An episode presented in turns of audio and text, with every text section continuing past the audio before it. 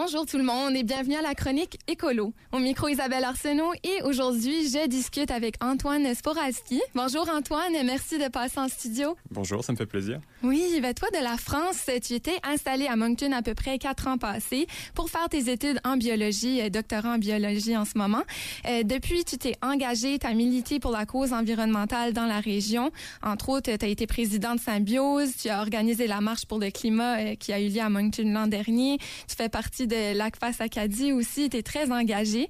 Et aujourd'hui, avec toi, j'aimerais qu'on discute pour informer ceux et celles qui, qui sont conscients que notre planète va mal et euh, qui sont au courant qu'ils doivent agir, mais qui ne savent pas toujours nécessairement où commencer, sur quoi se concentrer.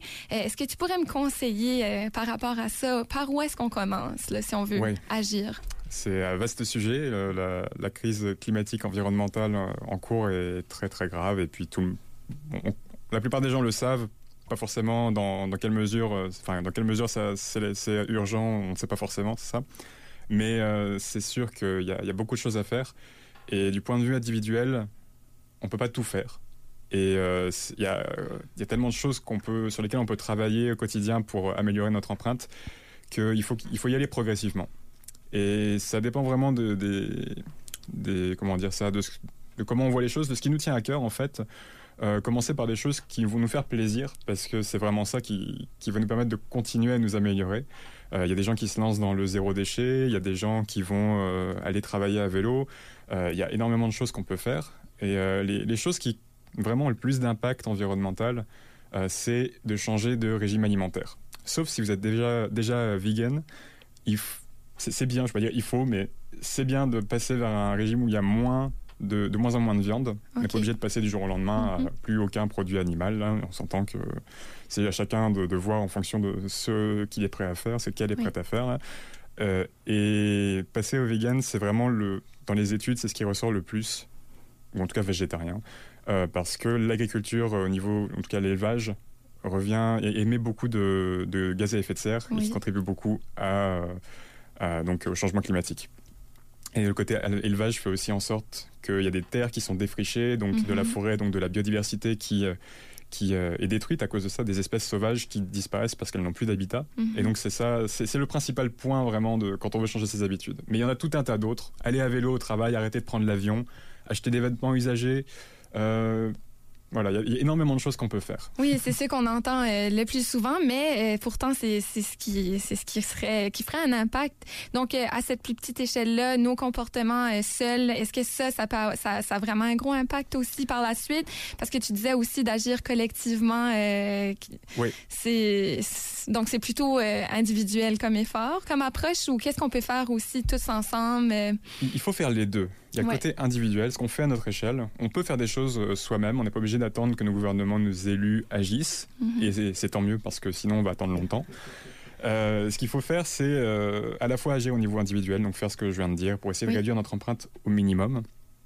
Et si on peut, c'est pas forcément possible, mais s'investir dans des actions collectives comme des manifestations, comme même des jardins. des jardins. communautaires, comme on en voit à Moncton pas mal en ce moment.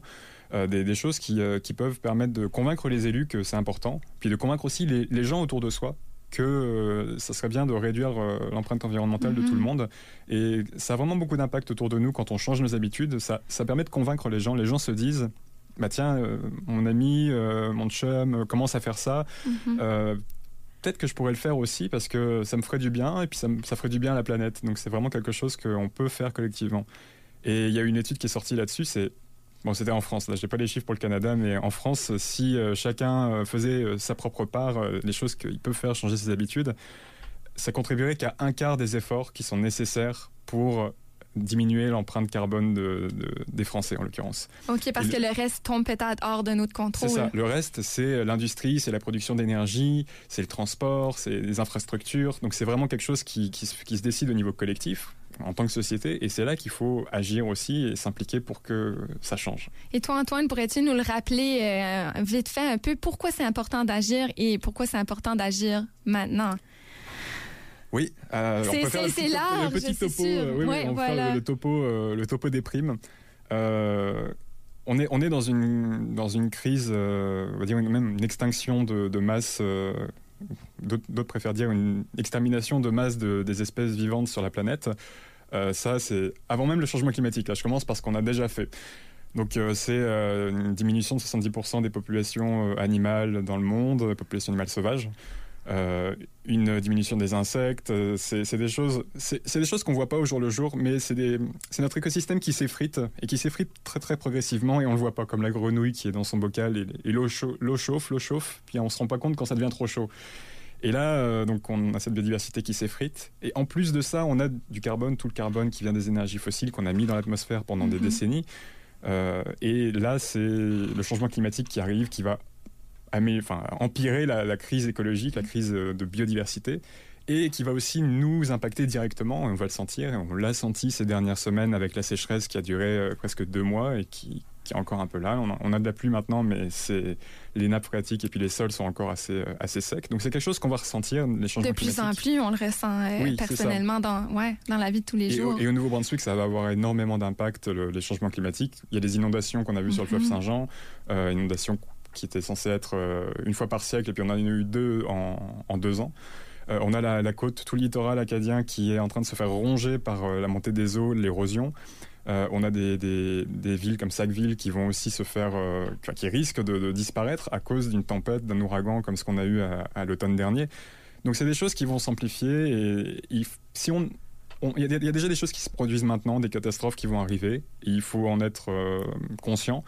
Et tout ce qu'on va faire, tout ce qu'on peut faire soi-même et collectivement, ça va permettre d'avoir des choses moins pires que ce qu'elles pourraient être. Mhm. Euh, les émissions de CO2, ça a une, ça a une très grosse... Euh, enfin, le CO2 a une très grande durée de vie dans l'atmosphère, donc ce qu'on qu'on fait maintenant en réduction d'émissions de CO2, c'est quelque chose qui va se répercuter dans plusieurs dizaines d'années. Mais euh, on serait bien content que nos, nous, nos, enfants, nos petits-enfants, euh, on serait bien content qu'ils aient un, monde à peu près vivable dans un mhm. climat euh, où ils sont pas obligés de rester enfermés dans un bâtiment climatisé tout l'été. Voilà, c'est un message qui ressortait beaucoup à la marche sur le climat justement en septembre dernier. Là, on veut un avenir. Et toi, Antoine, je serais curieuse de savoir c'est quoi les, les, gestes que tu poses dans ta vie de tous les jours? c'est ça. Donc moi, tous les jours, ce que j'essaie de faire, bah déjà, j'ai pas d'auto. Euh, à Moncton, depuis que je suis arrivé à Moncton, j'ai pas, j'ai pas pris, j'ai pas acheté d'auto, donc je fais tout à vélo ou à pied. Euh, c'est euh, pas forcément facile, surtout qu'il n'y a pas un réseau de bus extrêmement développé, mais on y travaille. Est-ce que tu t'adaptes un peu à chaque saison? Oui, bien sûr. Ouais. quand on roule à vélo, par exemple, ça, ça prend des pneus d'hiver. Donc, il y a moyen d'adapter son vélo. Hein, Et puis, on a la chance à Moncton d'avoir la Bikery, qui est une mhm. coopérative de vélo, qui fait des formations chaque année pour aider les gens à rouler, donc surtout en hiver. En été, ils sont, ils sont corrects habituellement. Mhm. Euh, ça va un peu mieux, là, ouais. Et il y, a des choses à faire. Euh, donc, j'essaie de manger peu de viande, voire pas de viande, là, c'est difficile, mais euh, c'est ce qu'on essaie de faire avec ma blonde. Et j'essaie de moins prendre l'avion. Mhm. J'ai de la famille en France, c'est difficile, mais j'essaie de me limiter à, ça parce que euh, l'avion est vraiment une grosse empreinte carbone sur, euh, individuellement. Voilà, parce que plusieurs aiment, ont la piqûre du voyage et en voyant les statistiques euh, à quel point les avions émettent du CO2, c'est très polluant. Et est-ce que ça peut parfois être décourageant? Parce que voyager, c'est très bien. les gens aiment ça. Donc, comment est-ce qu'on peut faire? Est-ce qu'il y a autre moyen de voyager de façon éco-responsable? Il y a d'autres moyens. C'est certain qu'on aime être dépaysé. On, a l'appel de l'exotisme euh, qui nous permet de nous déconnecter de nos vies, puis de voir autre chose, euh, d'avoir le, plaisir de la découverte, c'est certain. Mais il faut réussir à retrouver euh, le plaisir de la découverte, mais pas trop loin de chez soi. Mhm. Et en ce moment, c'est un bon temps pour ça. Aujourd'hui, on n'a pas trop le choix. Cet été, mhm. c'est un peu, un peu compliqué d'aller à l'extérieur du Nouveau-Brunswick, mais c'est pas grave parce que Nouveau-Brunswick, il y a énormément de choses à voir, à faire, de lieux de lieux extraordinaires euh, de, nature euh, qui sont à visiter. Donc ça, ah, euh, on, a, on, a, beaucoup de choses à faire, on a beaucoup de chance ici. et en dehors de cette période de pandémie où les frontières sont ouvertes, moi je conseille le train. Le bus, éventuellement, c'est sûr que c'est plus long de prendre le bus pour descendre aux États ou d'aller dans, dans l'Ouest canadien ça prend du temps. Le train, c'est plus confortable, c'est peut-être un peu plus cher, mais ça fait des voyages aussi qui, où, le temps de déplacement fait partie du voyage. Mhm. On ne prend pas un avion et puis deux heures après, on est à 2000 km plus loin et on, est un peu décalé parce que on n'a pas l'impression d'avoir voyagé en fait. Ouais. Mais euh, c'est quelque chose le tourisme lent. C'est ça. C'est une question de, d'aller un peu plus lentement. Euh, puis c'est pas c'est pas que le voyage va être moins bien justement. C'est aussi la possibilité de faire d'autres rencontres et puis de, de prendre le temps de se déplacer d'apprécier les choses autrement. Donc c'est vraiment, ça demande vraiment de repenser notre façon de voir le, voyage. Et euh, c'est quelque chose de vraiment passionnant d'étudier ça. Qui, tous ces changements-là sont déjà en cours. Il y a déjà des gens qui mhm. travaillent là-dessus et donc ça va se produire. Et il faut juste qu'on fasse un peu plus d'efforts individuels pour ah s'adapter. Le plus en plus qu'on le fait aussi, sûrement qu'il y aura de plus en plus de trajets accessibles et peut-être qu'on aura nous aussi des TGV euh, au Canada. Pourquoi pas? Mais les trains, des trains, des trains normaux avec plusieurs trains par jour, ça serait déjà très bien. Ouais, ça serait déjà très bien parce qu'on on peut toujours rêver un monde euh, parfait, mais euh, on fait des efforts euh, petit à petit vers une meilleure voie. Et là, j'aimerais qu'on regarde au niveau de la ville de Moncton, qu'est-ce qui est bien fait au niveau environnemental et qu'est-ce qui devrait être amélioré selon toi? Ça vaste programme ici aussi parce que il y a beaucoup de choses à faire à Moncton pour améliorer l'empreinte écologique de la ville et de ses habitants. Nous, on a milité avec Symbiose euh, à Moncton pendant, ben, depuis, euh, depuis plusieurs mois, euh, voire années maintenant. Et on, a, on a gagné quelques batailles, disons. on a réussi à. On s'est opposé à la construction de nouveaux stationnements dans le centre-ville. Il faut savoir que dans le centre-ville, il y a déjà 40% de l'espace qui est occupé par du stationnement, ce qui est, ce qui est énorme en fait. On ne se rend pas compte, mais il y a 40%, c'est énorme comme, comme place occupée. Et euh, le, conseil municipal a fini par rejeter ce, nouveau projet de stationnement et on avait été très contents. Euh, après, il y a eu des problèmes avec les pistes cyclables, notamment sur la Mountain, qui était, euh, il y avait une piste cyclable, mais les gens ne se sentaient pas suffisamment à l'aise pour rouler dessus en, vélo parce qu'elle était pas sécuritaire en fait, mhm. simplement. Donc ils ont fini par la retirer, ils vont la remplacer par autre chose, mais on ne sait pas encore par quoi, donc c'est assez mitigé. Et euh, là, donc, euh, pendant la pandémie, il y a eu, euh, un, on peut dire un mouvement mondial en fait de, villes qui ont décidé de, faire des aménagements cyclables dans leurs dans, leurs limites, donc sur leur sur leur route pour faciliter le, transit en vélo notamment parce que si les gens prenaient le bus par exemple ils étaient trop serrés donc il fallait il y avait des impératifs de sécurité sanitaire dans tout ça et Moncton a suivi a suivi ça avec attention et il y a des, euh, un employé de la ville qui a proposé de rendre euh, la, la Main, la rue Main, complètement piétonne pour que les commerçants du centre-ville aussi puissent avoir un chiffre d'affaires assez décent, maintenir l'emploi, que, puis aussi que le centre-ville soit plus agréable, en fait, tout simplement, parce que mhm. avoir une rue piétonne, c'est beaucoup plus agréable, en tout cas de mon point de vue, euh, que d'avoir une, rue double sens avec des trottoirs assez, assez étroits. Donc il y a eu de l'opposition entre différentes partie dans le conseil municipal, dans la ville, des commerçants, notamment des hôtels qui étaient euh, opposés à cette idée. Et finalement, un compromis a été trouvé de, comme vous le savez, de rendre la, la Remain à sens unique pour les automobilistes, puis euh, euh, de, faire de créer une piste cyclable double sens. Donc ça, c'est quelque chose qui va dans le bon sens. Voilà. Mhm. Et avec Moncton, on a l'impression que c'est toujours ça. Ça va dans le bon sens, mais ça va pas assez loin. Ça va jamais assez loin. Et pas assez rapidement. Et pas assez rapidement aussi. C'est sûr que Moncton, euh, ou l'agglomération, le Grand Moncton, euh, sont construits autour de la voiture. Et il faut qu'on arrive à changer ça, à changer la structure de la ville. Et c'est pas en quelques mois, quelques années qu'on va y arriver. C'est quelque chose de long terme. Euh, mais on n'a pas l'impression que la ville de Moncton prend ça vraiment au sérieux et s'attaque à ce problème-là. C'est qu'on a toujours euh, Kodak Transpo où il y a peut-être deux bus par ligne. Ça euh, ne ça suffit pas euh, pour, pour améliorer l'utilisation des, des, transports en commun, pour réduire les voitures, pour pouvoir installer des infrastructures cyclables, pour ça, pour en fait rendre la ville de Moncton plus agréable dans la, pour les, gens qui ne sont pas en, en, Plus accessible, justement, oui. C'est ça. Donc, euh, ça y va progressivement, mais il faut continuer de mettre la pression. Hein. C'est ça, continuer de militer pour euh, recevoir euh, ce qu'on veut. Tout à fait. Alors, Moncton a déclaré l'urgence climatique, mm-hmm. donc c'était l'année dernière. Oui. Puis, depuis, on a eu la pandémie, puis ils étaient censés rendre un rapport par rapport à ce qui devait être fait pour faire face à l'urgence climatique. On n'a pas encore vu ce rapport. Et là, on ne sait, pas, on sait pas trop où ça en est. Donc, on attend de voir ce qui va se passer, mais c'est vraiment quelque chose de. C'est ça, c'est en suspens et on a l'impression que ça avance pas beaucoup et que c'est pas leur priorité non plus. Donc, on, reste là, on va se mobiliser avec d'autres bénévoles, pour, euh, avec Symbiose aussi, euh, pour aller. Euh, pour continuer d'avancer. C'est ça, pour continuer d'avancer. D'accord. Antoine, toi, tu as contribué avec le groupe Symbiose à organiser la Marche pour le climat l'an dernier, qui a attiré plus de 1000 personnes. Est-ce que, selon toi, les impacts de la marche là, ont porté fruit? Il y avait différents, disons qu'il y avait différents objectifs à la marche. Euh, le premier d'entre eux étant de dire à la ville, euh, vous devez agir, enfin la ville, au gouvernement euh, provincial surtout, puis éventuellement fédéral, mais on ça n'allait pas jusque-là, mais de dire il faut que vous agissiez maintenant parce que chaque, chaque jour, chaque semaine, chaque mois que vous passez à ne pas agir, que vous attendez, c'est des, des, des, dévastations en plus pour les communautés du Nouveau-Brunswick, pour Moncton, Dieppe, pour Riverview.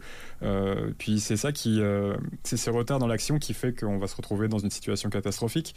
Donc de ce point de vue-là, on a été entendu. Ce qu'on a été écouté, c'est autre chose puisque on n'a pas vu passer de, de, législation ou de mesures, d'arrêtés euh, qui allaient dans le sens de, qui étaient proactifs pour agir dans cette, dans cette direction-là. Euh, un autre objectif de la marche, c'était de sensibiliser le plus de personnes possible à cette thématique-là. Et de ce point de vue-là, c'était vraiment réussi. On avait, euh, en fait, on a eu plus de 2000 personnes qui ont assisté à la marche. Et, des groupes de tout âge aussi. On a eu de tout âge. On a eu vraiment, vraiment ça, des gens diversifiés qui venaient aussi de différentes euh, il, y avait, des anglophones, il y avait des francophones, il, y avait, il y avait des jeunes, des vieux, il y avait, il y avait, vraiment tout le monde, tous les groupes d'âge qui étaient, qui étaient présents. Et euh, tous ces, tous ces gens-là qui sont venus, ils, ont marché et puis ils se sont appropriés ce sujet-là aussi, si ce n'était pas déjà approprié. Et pour eux, c'était peut-être la première marche de leur vie, la première manifestation qui, à laquelle ils participaient. Donc c'est vraiment important de ce point de vue-là de montrer que, en tant que citoyen, c'est vrai qu'on n'a pas beaucoup de pouvoir. On a un vote aux élections, c'est pas, c'est pas grand-chose. Mais la majorité de notre pouvoir, en fait, il vient de notre capacité à nous mobiliser, à, faire pression sur nos élus, euh, à leur dire ce qu'on voudrait euh, qu'ils fassent.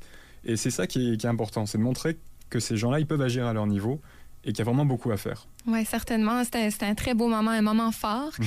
Et euh, j'aimerais savoir, là, on était dans une pandémie, notre mode de vie a ralenti et tranquillement, il commence à s'accélérer à nouveau. Selon toi, est-ce que ce ralentissement-là a peut-être poussé certains plus haute instance politique à agir? Ou est-ce qu'on est à nouveau à la, à la case des départ et il n'y aura pas de changement?